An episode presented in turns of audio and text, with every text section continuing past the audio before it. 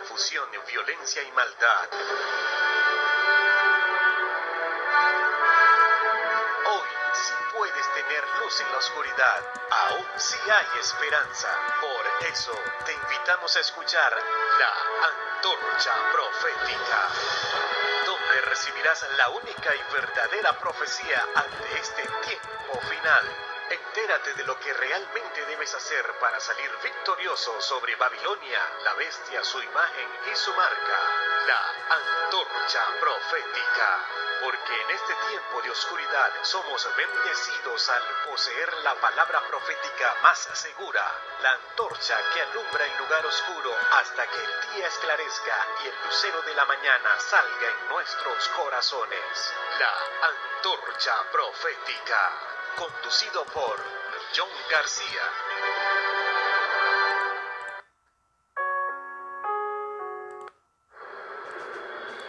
En un mundo lleno de confusión, violencia y maldad,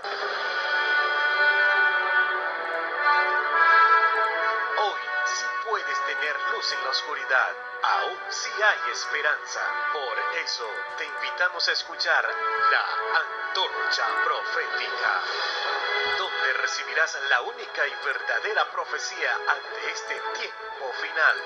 Entérate de lo que realmente debes hacer para salir victorioso sobre Babilonia, la bestia, su imagen y su marca, la antorcha profética. Porque en este tiempo de oscuridad somos bendecidos al poseer la palabra profética más segura, la antorcha que alumbra el lugar oscuro hasta que el día esclarezca y el lucero de la mañana salga en nuestros corazones. La antorcha profética, conducido por John García.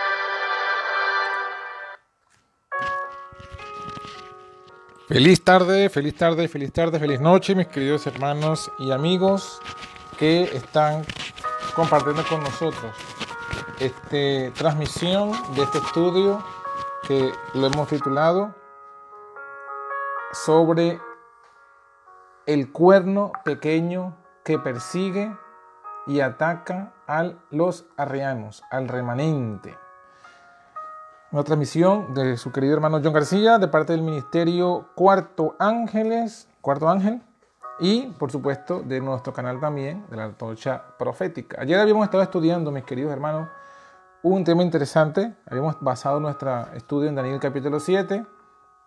Y allí pues habíamos hablado acerca del tema de eh, los cuatro bestias que subían del mar y que la cuarta bestia sería la última y en la, donde se concentró pues el estudio con la preocupación de Daniel. Allí fue. Hoy vamos a, concentrarnos en el estudio en lo que es el cuerno pequeño y ver cómo la profecía nos indicaba las historias que ya sabemos, pero no solamente la pasada, sino también pues la presente. Pero antes de comenzar vamos a hacer una pequeña invocación para que sea Dios quien nos dirija en este estudio. Te queremos pedir en esta hora, Padre, que nos bendigas y nos des tu misericordia tu perdón y tu gracia. Si en algo te hemos ofendido en este día, te suplicamos tú nos des tu perdón. Y ahora que vamos a abrir tu palabra en este tema tan importante, en este estudio, suplicamos que seas tú quien nos dirija, quien nos guíe, quien nos ilumine y que las conclusiones, la verdad que tú nos quieres llevar, sea pues manifiesta en nuestras mentes y en nuestros corazones. Te lo pedimos en el nombre de Jesús. Amén. Amén. Muy bien, estamos entonces aquí y comenzamos la lectura en el libro de Daniel capítulo 7, donde concluimos el día de ayer. Y vamos a ver allí qué es lo que se nos menciona. Capítulo 7 dice, versículo 19, entonces tuve deseo de saber la verdad acerca de la cuarta bestia, que tan diferente era de todas las otras, espantosa en gran manera, tenía y era tan diferente de todas las otras. Tenía dientes de hierro, sus uñas de metal, devoraba, desmenuzaba las sobras, hollaba con sus pies. Asimismo, acerca de los diez cuernos que tenía en su cabeza y del otro que había subido, delante del cual habían caído tres. Y este mismo cuerno tenía ojos y boca que hablaba grandes cosas, y su parecer era mayor que el de sus compañeros. Yo veía que este cuerno hacía guerra contra los santos y los vencía, hasta que vino el anciano de días y se dio el juicio a los santos del Altísimo, y vino el tiempo y los santos poseyeron el reino. Entonces decíamos aquí, queridos hermanos, que eh, vemos pues la manifestación, la manifestación eh, del cuerno pequeño que surge pues en la cuarta bestia y que hace una obra pues totalmente infernal, una obra de persecución, una obra de supremacía y de autoexaltación. ¿Y eh, qué más dice la palabra? La palabra sigue diciendo, eh, versículo 23, la cuarta bestia será un cuarto reino, viene la explicación, ¿no? La cuarta bestia será un cuarto reino en la tierra el cual será más grande que todos los otros reinos, y a toda la tierra devorará y hollará y despedazará.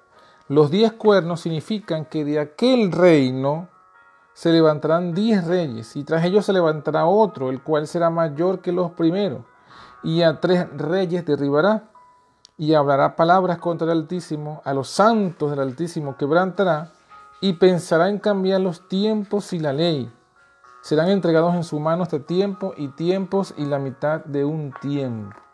Sin embargo, se sentará el juez y le quitará su dominio, su señorío, para que sea destruido y arruinado hasta el fin.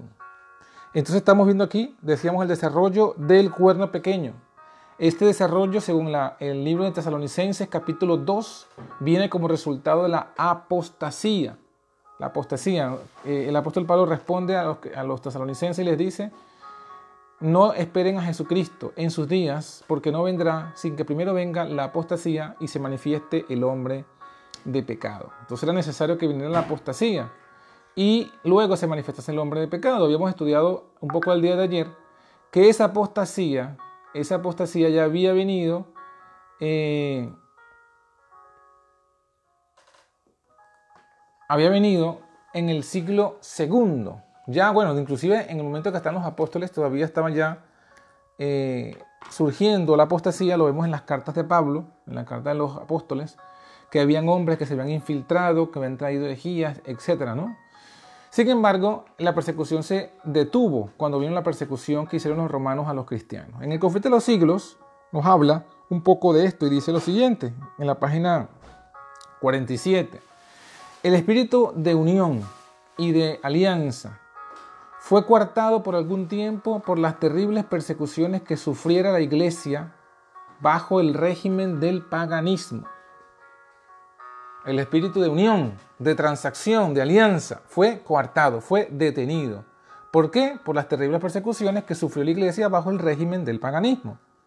Pero habiendo cesado la persecución, habiendo penetrado el cristianismo en las cortes y palacios, la iglesia dejó a un lado la humilde sencillez de Cristo y de sus apóstoles por la pompa y el orgullo de los sacerdotes y gobernantes paganos, y sustituyó los requerimientos de Dios por las teorías y las tradiciones de los hombres.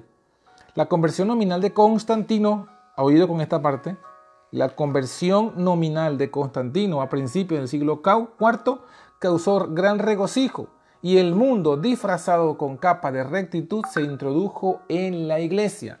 Desde entonces, la obra de corrupción progresó rápidamente. El paganismo que parecía haber sido vencido vino a ser el vencedor y su espíritu dominó la iglesia, sus doctrinas, ceremonias, supersticiones se incorporaron a la fe y el culto de los que profesaban ser discípulos de Cristo. Conflicto de los siglos, capítulo 3, primer párrafo primer y segundo párrafo y algunas páginas en esta versión, la página 47. Nos señala claramente el punto de inflexión de apostasía de la iglesia con Constantino, con él, con él vinieron las doctrinas falsas. ¿Y cuáles fueron las doctrinas falsas que introdujo Constantino? Bueno, en el 313 la primera que introdujo Constantino fue el edicto de tolerancia de Milán y con esto cesa la persecución. Tolerancia y no libertad. En el 321 Constantino impuso la primera ley, el primer decreto de ley dominical. Y en ese momento, en ese momento que estaba Constantino, entonces comienza a manifestarse eh, a grandes magnitudes lo que fue la disputa entre el arrianismo y el trinitarismo. Y la Trinidad era el era la doctrina conservadora, por así decirlo, la doctrina popular que presentaba pues que Jesús era de la misma sustancia que el Padre. Pero surge eh, Arrio y otros con él que presentan otra doctrina. Por ejemplo, que yo tengo en, la confesión de fe de Ulfilas, que era obispo arriano. Dice, creo solo en un Dios, el Padre, que no tiene comienzo y es invisible, y en su unigénito Hijo, nuestro Señor, guía y Dios, el diseñador, el hacedor de toda creación, no habiendo otro como Él. Por lo tanto, hay un Dios de todos, que también es Dios de nuestro Dios, y hay un Espíritu Santo, el poder iluminador y santificador. Como dijo Cristo después de la resurrección de sus apóstoles, yo les enviaré lo que el Padre prometió. Por eso quédense en esta ciudad hasta que sean revestidos con la fuerza que viene desde el cielo. Evangelio de Lucas 24, 49. También dijo, pero recibirán la fuerza del Espíritu Santo que vendrá sobre ustedes y serán testigos míos en Jerusalén, Judea y Samaria y hasta el confín del mundo. Hechos de los Apóstoles 1.8 ni Dios, ni Señor, ni guía, sino fiel ministro de la fe de Cristo, no igual, pero sujeto a la obediencia en todo al Hijo, y creo que el Hijo está sujeto y es obediente en todo a Dios el Padre. Esta es la confesión de Ulfilas, obispo arriano, que evidentemente es muy, muy, pero muy parecida a la posición que tenían nuestros pioneros, nuestros pioneros. Por eso es que a los pioneros se les dicen que eran arrianos, porque defendían la postura de Arrio y de Ulfilas. Ante esta división, ante esta doctrina, Constantino convocó el primer concilio ecuménico de Nicea en el 325, donde se establece la consustancialidad del Hijo con el Padre, es decir, que son una misma sustancia. Una misma sustancia. Y y bueno, es interesante porque allí, ¿qué es lo que se decide? Se decide que el Hijo es de la misma sustancia que el Padre. Y no, es decir, se, por supuesto que al hacer eso, se niega que Jesús es Hijo de Dios. porque el Hijo es engendrado en la imagen y semejanza del Padre. Pero cuando se dice que tienen la misma sustancia, entonces ya no es sustancia semejante, sino sustancia la misma, es decir, que es parte, que los dos son parte de una misma sustancia. Es algo interesante lo que es muy sutil las palabras que hacen la diferencia aquí y el engaño. Luego de Constantino vino entonces ahora otro emperador llamado Teodosio y en el 380 establece la Trinidad y por supuesto la, religión católica trinitaria. Mira lo que dice en, un edicto, el este es el edicto de Tesalónica, dice lo siguiente, queremos que todos los pueblos que son gobernados por la administración de nuestra clemencia profesen la religión que el divino apóstol Pedro dio a los romanos, que hasta hoy se ha predicado como la predijo él mismo, y que es evidente que profesan el pontífice Damaso y el obispo de Alejandría, Pedro, hombre de santidad apostólica.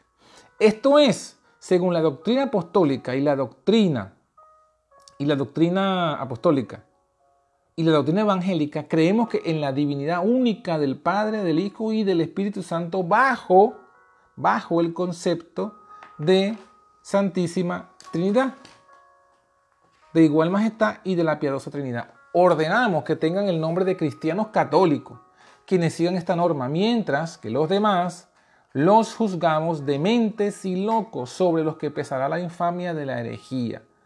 Sus lugares de reunión no recibirán el nombre de iglesias y serán objeto primero de la venganza divina y después serán castigados por nuestra propia iniciativa que adoptaremos siguiendo la voluntad celestial. ¿Qué vemos aquí, mis queridos hermanos? ¿Qué vemos aquí? Vemos que, con Constantino comienza lo que dice la profecía, la fornicación de la iglesia con el Estado. El surgimiento de la ramera que fornica con el Estado, con los reyes de la tierra. Primero fornica con Constantino, después fornica con Teodosio y a, raíz de esa fornicación, a raíz de esa fornicación es que surge pues, como aquí lo dice eh, Teodosio, surge la iglesia católica. Aquí lo dice, ordenamos que tengan el nombre de cristianos católicos. Y no solamente eso, sino que usan el poder del Estado para perseguir a los que ellos llaman herejes, es decir, a los arrianos. Y esto eh, es lo que estaba diciendo aquí la profecía. La profecía nos está diciendo que se levantaría un poder en Roma, un cuerno en Roma, un cuerno pequeño, un rey, porque acuérdense que dice la cuarta bestia, cuarto reino, Roma, se divide en diez. Y de esa división surge luego, surge luego este, un, rey que al principio es pequeño y que luego va creciendo y se coloca por encima de todos los otros reyes. Y eso, lo que nos está hablando, simplemente, mis queridos hermanos, es de la división de Roma, los reinos conocidos como los reinos bárbaros, y luego el surgimiento del reino papal, del reino del papado. ¿Y qué es este reino del papado? ¿Quién se establecería como, entonces, como eh, el, el cuerno pequeño que cumpliría todo lo que estamos leyendo aquí en la profecía. ¿Los cuernos cuáles son? Los sajones, que se convierten en Gran Bretaña, los lombardos que dan eh, origen a Italia, los alamanes que dan origen a los alemanes, los francos que dan origen a Francia, los visigodos que dan origen a España, los suevos que dan origen a Portugal, los burgundios que dan origen a Suiza, a Suiza y tres, tres reinos más que serían los érulos, los vándalos y los ostrogodos. Y ya tenemos que hasta todo esto ocurre este, desde el 400, desde el 440, 429, perdón, es, la, primera división, la primera conquista de los vándalos sobre Roma, y el último es los burgundios en el 476 y eh, por supuesto los ostrogodos que hacen la caída de eh, Roma, del emperador, del último emperador romano. Eso divide Roma, eso hace caer a Roma y queda pues solamente 10 regiones, 10 reinos bárbaros en lo que otrora fue el imperio romano. Pero ¿qué dice la profecía que debía suceder? ¿Qué dice Apocalipsis que debía suceder? Que surgiría entre esos 10 cuernos otro cuerno. Otro cuerno. No es que uno de los 10 crecería más, no, surge otro cuerno.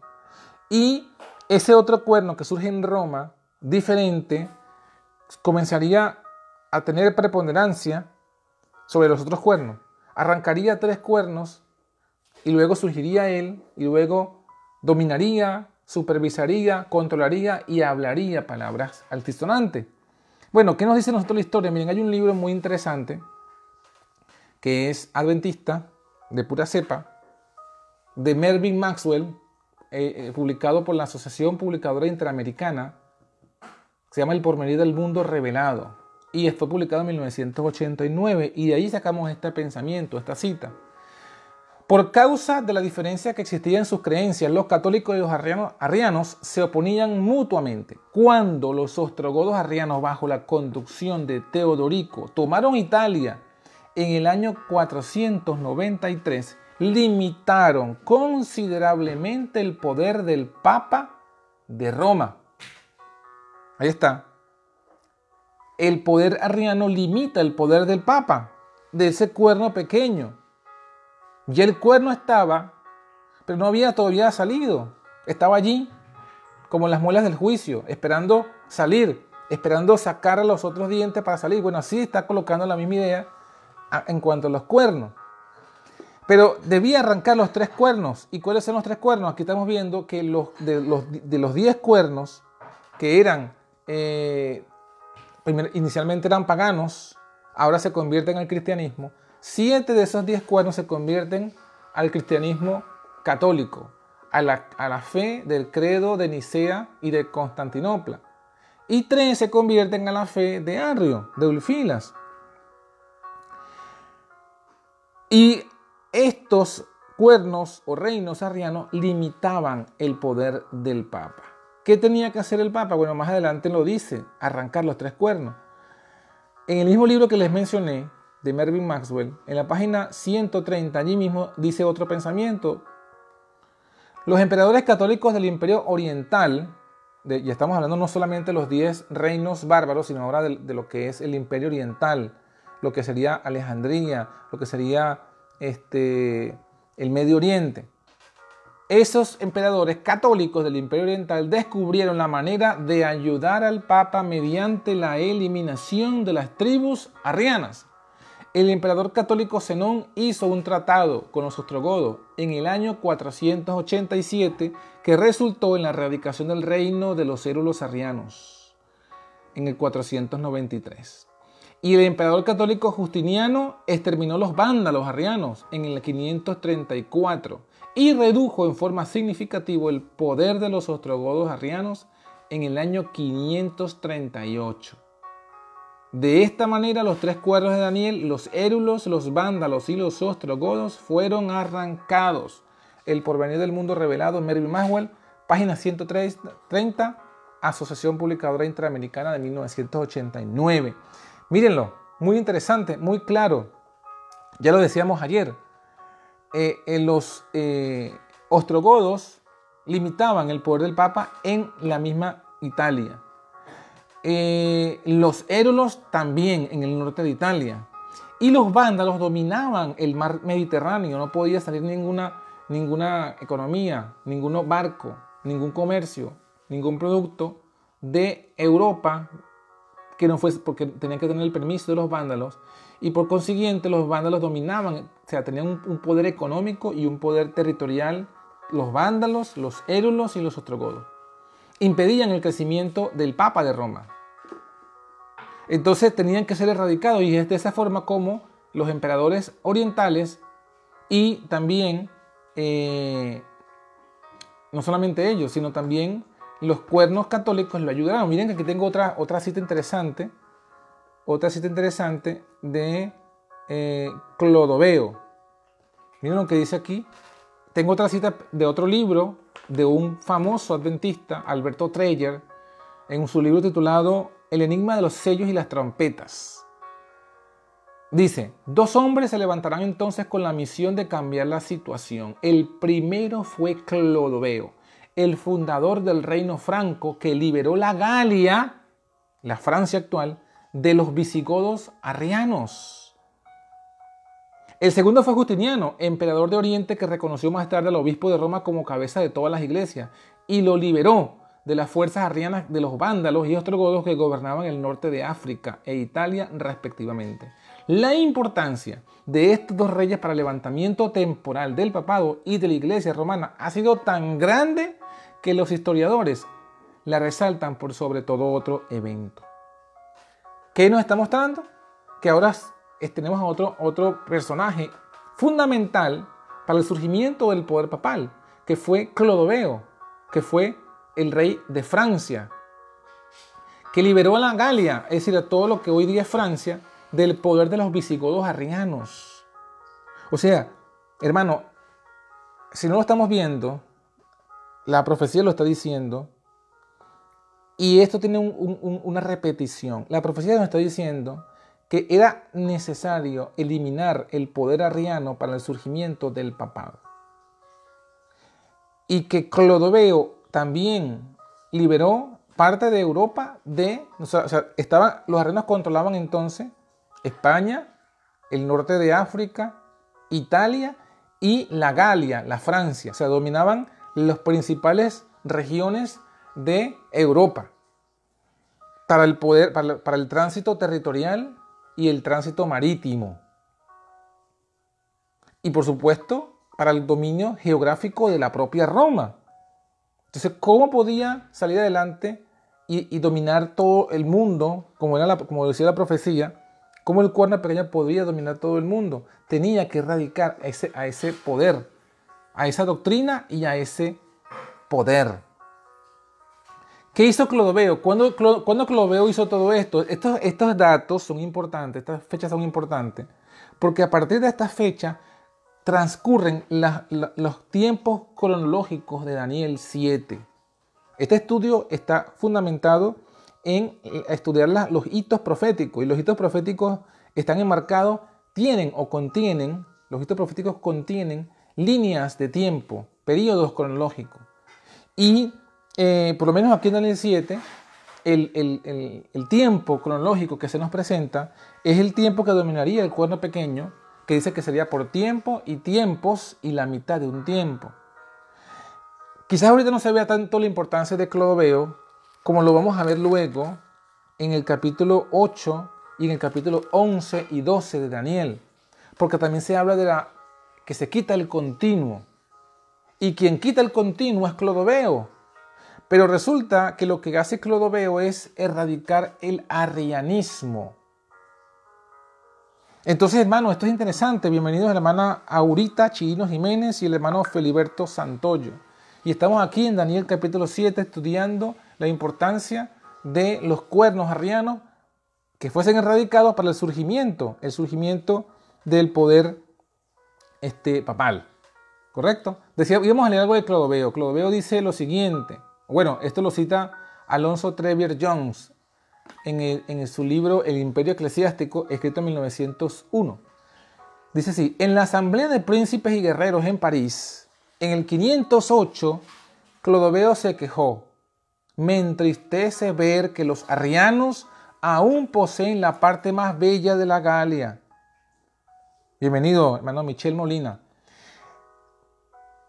Me entristece ver que los arrianos aún poseen la parte más bella de la Galia. Dice aquí, marchemos contra ellos con la ayuda de Dios y habiendo vencido a los herejes, poseeremos y dividiremos su provincia fértil. Clotilde, la esposa de Clodoveo, que era católica, agregó su piadosa exhortación al efecto de que sin duda el Señor prestaría más su ayuda si se hiciera algún regalo. Y en su respuesta, Clodoveo agarró su hacha de batalla, la arrojó lo más lejos que pudo y mientras giraba en el aire exclamó, exclamó y dijo, allí, en ese lugar donde caerá mi Francesca, erigiré una iglesia en honor de los santos apóstoles. Así fue el sangriento curso de Clodoveo, glorificado por los escritores católicos como el triunfo de la doctrina ortodoxa de la Trinidad sobre el arrianismo. Alonso Jones, 1901, Imperio Eclesiástico, página 257. Entonces, amén, hermano Michel. Y bienvenida también la hermana Villanueva Otilia al estudio de cómo Daniel 7 nos presenta la profecía, una profecía que es netamente adventista y nos muestra, hermano, como estamos estudiando en, la Biblia y en la historia, cómo eh, fue surgido el papado, el, cuerno pequeño. Y decíamos que esto es importante, ¿por qué esto es importante? Porque la historia se va a repetir, porque la herida de el cuerno pequeño será sanada y será sanada de la misma forma como surgió inicialmente. Es decir, que la extirpación del poder arriano tiene su lugar en la repetición del, surgimiento del poder papal. Fíjese que se hizo el primer concilio ecuménico y fue por Constantino y fue justamente para resolver la disputa arriana. Y fíjense que se llama primer concilio ecuménico, el ecumenismo. Y el ecumenismo de aquel entonces se hizo fundamental o fue establecido fundamental para qué? Para que, para que pudiese exterminarse el arrianismo, la unidad del cristianismo y pudiesen fornicar con el Estado, unirse con el Estado. Y es lo mismo que está pasando hoy día. El ecumenismo se está logrando ¿Con qué objetivo? Con el objetivo de que luego que se unifiquen todas las religiones cristianas, tomen el control del poder del Estado. Y el, fundamento, la base fundamental del ecumenismo también de ahora, eh, descansa en aceptar la Trinidad. Así que la historia se repite y por eso es que es importante darnos cuenta de esto. Otra cosa que, se nota de aquí, en este momento, y lo vamos a leer a partir del versículo siguiente, el versículo eh, recordemos las palabras de Clodoveo y veamos a ver lo que dice aquí la Biblia en Daniel 7:20. Asimismo acerca de los diez cuernos que tenía en su cabeza y del otro que había sucedido, delante del cual habían arrancado tres. Este mismo cuerno tenía ojos y boca que hablaba grandes cosas, y su parecer era mayor que el de sus hermanos. Veía yo, dice Daniel, veía yo que este cuerno hacía guerra contra los santos y los vencía. Y mi pregunta, mi pregunta, hermano, para ti, ¿cuál eran los santos en este momento? ¿A quiénes quebrantó el cuerno pequeño? Al comienzo de su poder, tiempo y tiempo, si la mitad de un tiempo, son tres años y medio, que comienzan con justamente la, la erradicación del último de los cuernos. El último cuerno fue erradicado, el último cuerno arriano, el último reino arriano fue erradicado en el 538 por Justiniano. Entonces, ahí comienzan a, cumplirse los tres años y medio, que son 1260 días proféticos, que son 1260 años, y por eso es que concluye en el 1798, los tres. Estamos de nuevo, estamos de nuevo. Por un momento hubo un, la señal se fue, pero estamos aquí de nuevo. Bueno, mis queridos hermanos, entonces decíamos, Aquí la profecía nos dice que el cuerno pequeño va a perseguir a los santos. ¿Y a quién persiguió Clodoveo? ¿A quién persiguió Justiniano? ¿A quién persiguió Belisario? ¿Quién eran los dos, las dos facciones que habían en este momento en la historia bíblica y profética? Están los arrianos y están los católicos. ¿Y a quién persiguieron los, los católicos? El cuerno pequeño a los arrianos. Miren, les tengo aquí una perla de uno de nuestros pioneros, John Andrews. John Nevin Andrews escribió en 1873 un famoso libro titulado Historia del sábado y del primer día de la semana. Y es un recorrido histórico de quiénes fueron los que en toda la Edad Media sostuvieron la verdad del sábado, para mostrar pues que no es algo simplemente eh, nuevo, inventado nuevo, sino que es algo que venía en toda la historia. Bueno, en este libro, en la página 415, habla de los valdenses y habla de los cátaros. Los cátaros vienen a ser los valdenses de Francia. Y fíjense que ya hablamos de Francia y de Clodoveo. ¿Y qué dice Andrews aquí? ¿Qué cita Andrews? ¿Qué habla Andrews de este remanente que son los santos quebrantados aquí en el versículo 21 de Daniel 7? Dice que los cátaros, leo del libro, que los cátaros conservaron y observaron el antiguo sábado está certificado por sus adversarios romanos. El doctor Alex cita un autor católico del siglo XII sobre tres clases de hereje. Tres clases de hereje. Los cátaros, los Passaggi y los arnoldistas. Los cátaros estaban en todo, fue lo que, digamos, ya lo dijimos, lo que eran eh, los valdenses de Francia. Y en, las investigaciones que estuve haciendo también por internet, ellos estuvieron también aquí en, lo que fue Cataluña. Eh, ah, hubo muchos, muchos cátaros desde, desde esta época, ¿no? que estamos aquí leyendo, del, siglo XII. ¿Y qué sigue diciendo el libro? Bueno, el escritor romano dice que también lo establece como una de sus opiniones. ¿Qué creían los cátaros?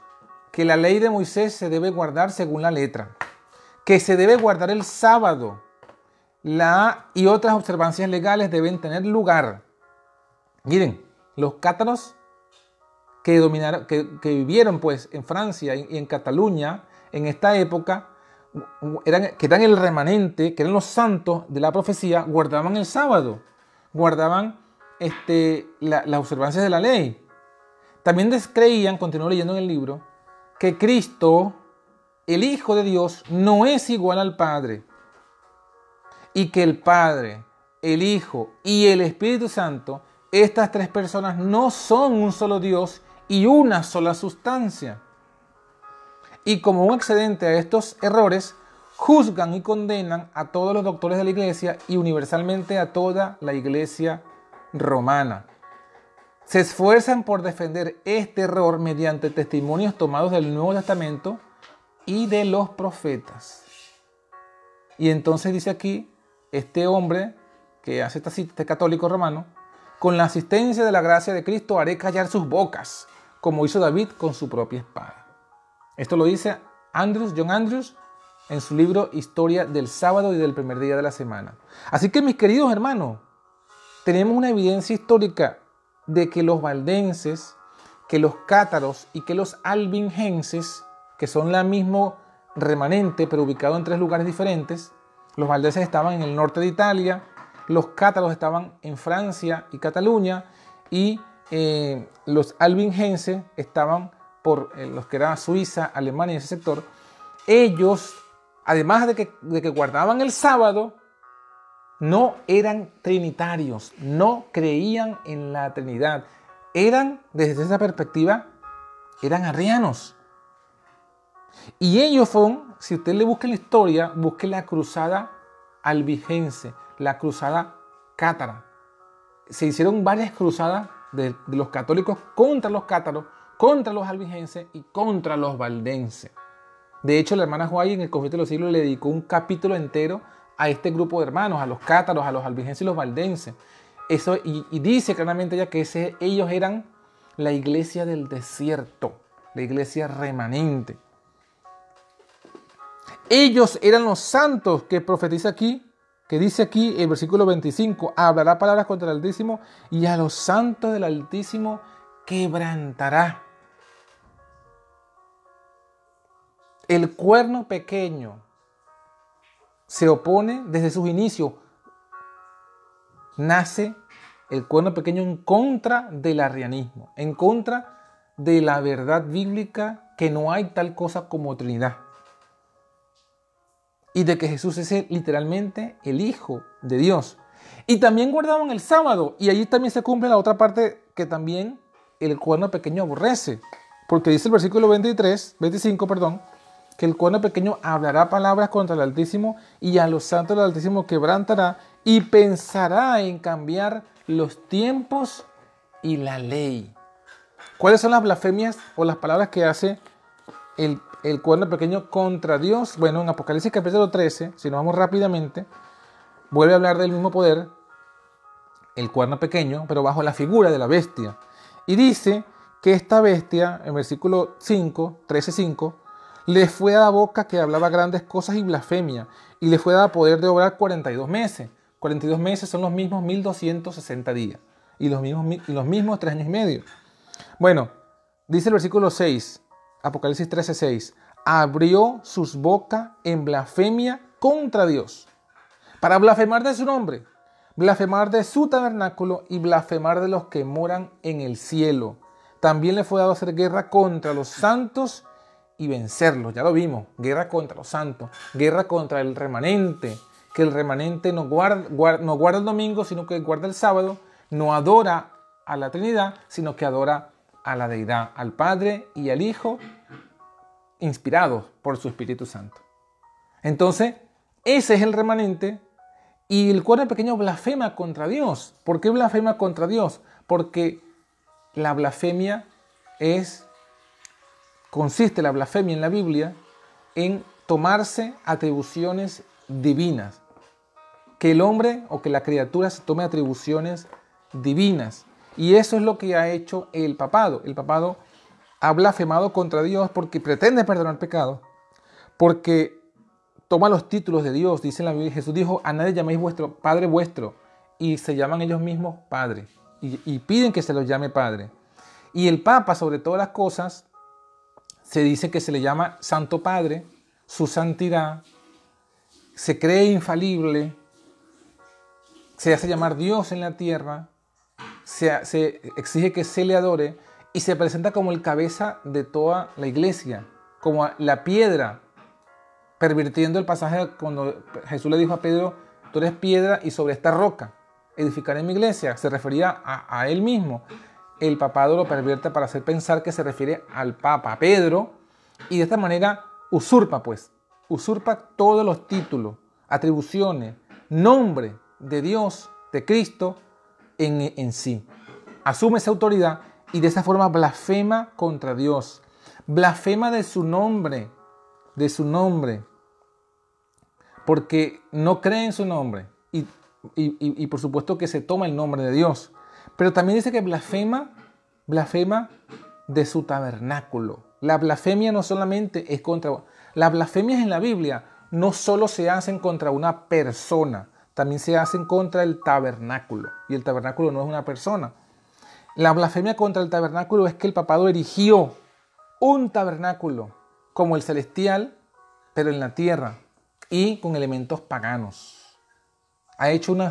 No solamente el papado ha usurpado los títulos de Dios, los nombres de Dios, no solamente ha usurpado la, la autoridad de Dios, sino que también ha usurpado o ha establecido una usurpación del santuario de Dios, estableciendo sus propios santuarios, sus propias catedrales, en las cuales dividen todo lo que es la iglesia, cada una de esas iglesias en lugares santos y santísimos y establecen pues toda una ceremonia con, incensarios, con sacerdotes este, y con toda su, su, su parafernalia a semejanza pervertida y pagana del santuario de Moisés, que está hecho el santuario celestial. De modo que ha blasfemado del tabernáculo de Dios, haciendo una imitación falsa aquí en la tierra. Ha cambiado los tiempos, ha cambiado la ley, ha cambiado el sábado por el domingo, ha cambiado los tiempos, a establecer otra forma de medir el tiempo. En la Biblia se mide el año al comienzo de la primavera. Aquí lo comienzan al principio, a mitad de todo lo que es el solsticio de invierno, comienza el nuevo año. Y el, mes comienza con la luna nueva. Y aquí el, papado estableció el mes comenzando con un día arbitrario. Eh, el día comienza a la puesta de sol. Ellos lo comienzan a la medianoche. Ha cambiado pues todo lo que tiene que ver con los tiempos y la ley. Han establecido fiestas paganas, idolátricas, que no tienen nada que ver con los ritos cristiano, con las, con, las leyes ceremoniales del cristianismo. Ha cambiado pues los tiempos, ha cambiado la ley y dice la profecía que ese poder hizo toda esa obra de blasfemia, de engaño, de persecución por 1260 años, por 42 meses. Arrojó tiniebla, hizo cuanto quiso y prosperó y le fue prósperamente. Pero ¿qué vemos allí? ¿Qué nos dice nosotros todas estas cosas? Nos dice, pues, que Dios permitió, se le dio permiso para hacer todas estas cosas. Pero al final, vamos a Daniel capítulo 7 de nuevo, en Daniel 7 dice que al finalizar ese tiempo que Dios le, le dio, dice el versículo 26, Daniel 7, 26, empero se sentará el juez se sentará el juez y le quitará su dominio para que sea destruido y arruinado hasta el fin. Y que el reino, el señorío, la majestad de los reinos debajo de todo el cielo sea dado al pueblo de los santos del Altísimo, cuyo reino es reino eterno, y todos los señoríos le servirán y obedecerán.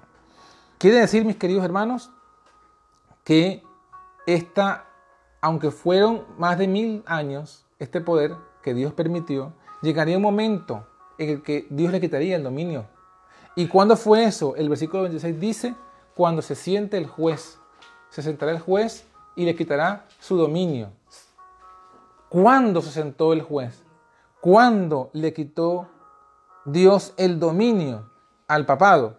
Bueno, ya lo decía la profecía. En el 1798, al final de los tres años y medio, al final de los 42 meses, al final de los 1260 años, debía el juez quitarle el dominio. Es decir, cuando el juez se sentara y abrieran los libros y comenzara el juicio, se le quitaría el dominio. Y esto fue hecho en 1798. En 1798, por el mismo poder que otrora le dio el, poder al papado, que fue Francia, que fue Clodoveo, que luego fue eh, Belisario y luego Justiniano, a través del mismo poder de Francia, que una vez le dio el poder, ahora se lo quita. ¿Por qué? Porque ustedes saben, lo sabemos nosotros como adventistas, que vino eh, eh, un general francés de Napoleón, Berthier, tomó, entró a Roma, tomó preso al Papa y proclamó la República de Roma, allí en, el papado, en Italia. Y con esto puso fin a ese poder que tenía el papado sobre, sobre los, reyes de, eh, de la política en Europa. Puso fin. Eso es la famosa herida de muerte, la famosa herida mortal que sufre em, el papado. ¿Y cuándo sucedió? Cuando se sentó el juez. Así que el juicio se, eh, se instaura los tribunales, la silla y los libros en 1798. Pero sabemos ya también, que lo habíamos leído antes, en el capítulo 10, 7 de Daniel, Daniel 7, pero luego este, en el versículo 13, miraba yo en la visión de la noche, y he aquí en las nubes del cielo, como un hijo de hombre que venía y llegó hasta el anciano de grande edad y se hizo llegar delante de él. Y se le dio señorío, gloria, reino, todos los pueblos, naciones y lenguas le sirvieron, señorío eterno, y su reino no se corromperá. Después que se, se, instauraría el, juicio, vendría el Hijo del Hombre al anciano, vendría al juez, vendría como abogado. Y eso ocurre en 1844, cuando Cristo pasa al lugar santísimo, donde ya estaba el Padre allí, y pasa a ejercer su ministerio como abogado, como sumo sacerdote. ¿Con qué objetivo? Al final de ese ministerio, al final de eso, es para recibir el reino. Al final de eso, para recibir el reino. Y eso ocurre pues el 22 de octubre de 1844. Ahí comienza el día antitípico de expiación, que no ha cesado y en el cual Jesús está ante el anciano como abogado. La profecía que nos dice en Apocalipsis que este poder papal sanará su herida y tendrá un, actuar una vez más, por, por, muy corto tiempo. Y así como lo hizo en el pasado, conserva su mismo espíritu. Va a perseguir a los santos. Y los santos son los que son arrianos y guardan el sábado. Esos son los santos. Eso es el remanente. Esos son a quienes el papado aborrece. El papado no aborrece a los que solamente guardan el sábado. ¿Por qué? Porque usted ve hoy día que el papado está liado con, los, los judíos. Y los judíos no guardan el sábado. Y hoy día no está liado el papado con los adventistas nominales, con la corporación, con la asociación general, que también guardan el sábado. No están aliados con los bautistas del séptimo día, que también guardan el sábado. Ah, pero hay algo que junto con el sábado, ahí sí es verdad que el papado no tolera, y es que no se acepte la doctrina trinitaria. En otro estudio vamos a hablar un poco más de la relación que hay entre el verdadero sábado y la deidad verdadera. Porque Israel les lanzó nada más un adelanto. En Isaías capítulo 1, Dios reclama con Israel y le dice, aborrecí vuestros sábados. Aborrecí vuestros sábados. ¿Por qué? Porque ellos en sábado adoraban a otro Dios que no era el Dios verdadero. Dice, son iniquidad vuestras fiestas solemnes. Eran, eran pecados sus, sus festividades. ¿Por qué? Porque guardaban el día y la fecha y la hora, pero adoraban a otro Dios. De igual forma, hoy el Señor aborrece los sábados que son ofrendados a la Trinidad. Porque Dios no se llama Trinidad y Dios no es una Trinidad. Dice claramente 1 Corintios 8:6, para nosotros hay un solo Dios, el Padre, y un solo Señor, Jesucristo. No hay más. No hay dos ni tres señores, ni dos ni tres dioses ni que ni Dios es una unidad de tres personas. Dios es una persona, el Padre. El Señor es una persona, el Hijo. Y ambos tienen un mismo espíritu, su Espíritu Santo. Eso es todo. Eso es lo que está escrito en la palabra. Eso es lo que dice la Biblia. Y eso es lo que siempre han creído los santos y el remanente. Lo creyeron los arrianos cuando surgió y lucharon contra el catolicismo. Lo creyeron los valdenses, los albigenses y los cátaros en la Edad Media. Lo creyeron, ¿saben de quién no hablamos? De, Isaac Newton, como muy conocido en el ámbito de la física, pero escribió más, mucho más de Biblia, de profecía, que de física. Y si usted busca sus escritos de Isaac Newton, él también era antitrinitario, no cree en la Trinidad. John Locke, famoso filósofo y padre de la democracia, tampoco era trinitario. Cristiano y arriano era. Y hay un famoso historiador, bueno, un famoso predicador español, científico español, mejor dicho, que descubrió la, circulación pulmonar de la sangre llamado, era un médico llamado Miguel de Cervetus o Cervet. Y él fue quemado, quemado en la Edad Media porque escribió dos libros. Se llamaba La restitución del cristianismo y los errores de la El otro libro se llamaba Los errores de la Trinidad. Y todo fue donde? Aquí en Europa, el remanente perseguido por no postrarse ante este ídolo falso. Así que mis queridos hermanos, ya concluyendo, ¿qué nos queda? Estamos ya en los tiempos finales. El Señor nos muestra por su palabra y por la profecía que, el, que lo que llaman arrianismo es el remanente, porque es aborrecido por el papado. Y Dios no tiene esas, esas, esas ambigüedades que tenemos nosotros. El catolicismo nunca ha sido la religión verdadera. El papado nunca ha sido cristiano. Desde que nació ha sido un instrumento diabólico. Y si hay dos partidos, si ha habido dos partidos, porque hay dos opciones, el camino de la vida y el camino de la muerte. Los que siguen el catolicismo y los que siguen el arrianismo. ¿Y por qué? Porque es lo que dice la palabra. El Señor Jesucristo lo dijo claramente, que él era el Hijo unigénito de Dios, que fue dado por el Padre para que todo aquel que en él crea no se pierda y tenga vida eterna. Nosotros también esperamos el reino de Cristo, el reino de Dios en la tierra. Pero el reino va a ser dado a su remanente. Y nosotros estamos siendo probados hoy día. Esto nos debe confirmar lo que ya sabíamos por la doctrina. Así que, mis queridos hermanos y mis queridas hermanas que están conectados y que van a escuchar luego más adelante este, este estudio, seamos entonces fortalecidos con esta verdad. En Daniel 7 se nos muestra el camino. El camino que siguió el error, el cuerno pequeño, la abominación desoladora y el camino de los santos del Altísimo. Que sí, que fueron quebrantados, sí, es verdad. Que serán quebrantados nuevamente, sí, es verdad. Pero al final la historia concluye no allí, la historia concluye que el reino, que la señoría, que la majestad de los reinos debajo de todo el cielo será dado al pueblo de los santos del Altísimo. Y los santos son los que guardan el sábado y no creen en la eternidad. El reino será dado a los arrianos que guardan el sábado. Esos son los, seremos los que le daremos el reino, cuyo reino es reino eterno. Todos los señoríos le servirán y le obedecerán.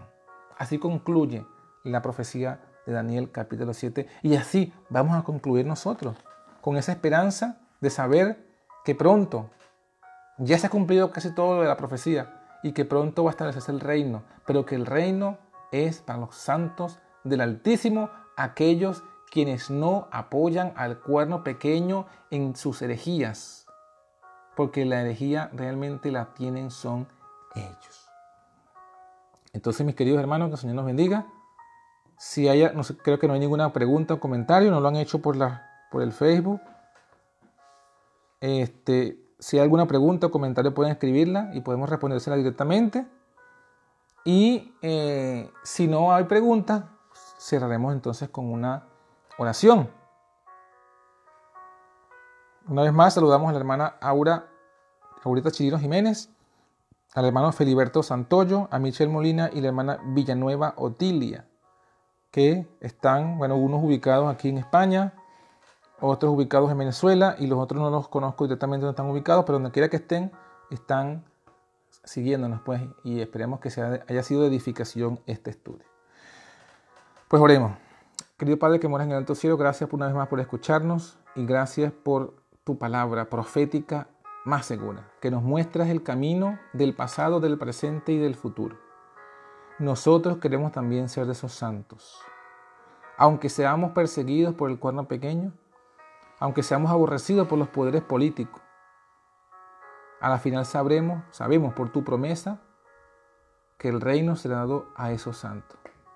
Ayúdanos para que no tengamos en nuestra mente, en nuestro corazón, ni en nuestra fe, ninguno de esos errores que han contaminado a la verdad cristiana esos errores paganos o papistas.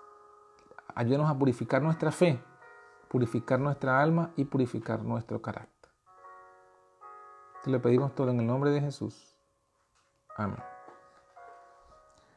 Bueno, Dios les bendiga a todos los que estuvieron conectados y nos volvemos a ver el próximo viernes, dentro de dos días, a la misma hora, a las 9 de la noche, hora de España, para que estudiemos entonces la profecía de Daniel capítulo 8 y 9, la profecía de las 2300 tardes y mañanas, y también vamos a ver cómo el cuerno pequeño va a atacar al santuario y a los adoradores del santuario. Saludos Michelle, una vez más, Dios te bendiga. Saludos hermanos, bendiciones, feliz noche, que descansen y feliz tarde los que están en otro horario allá por América. Dios les bendiga.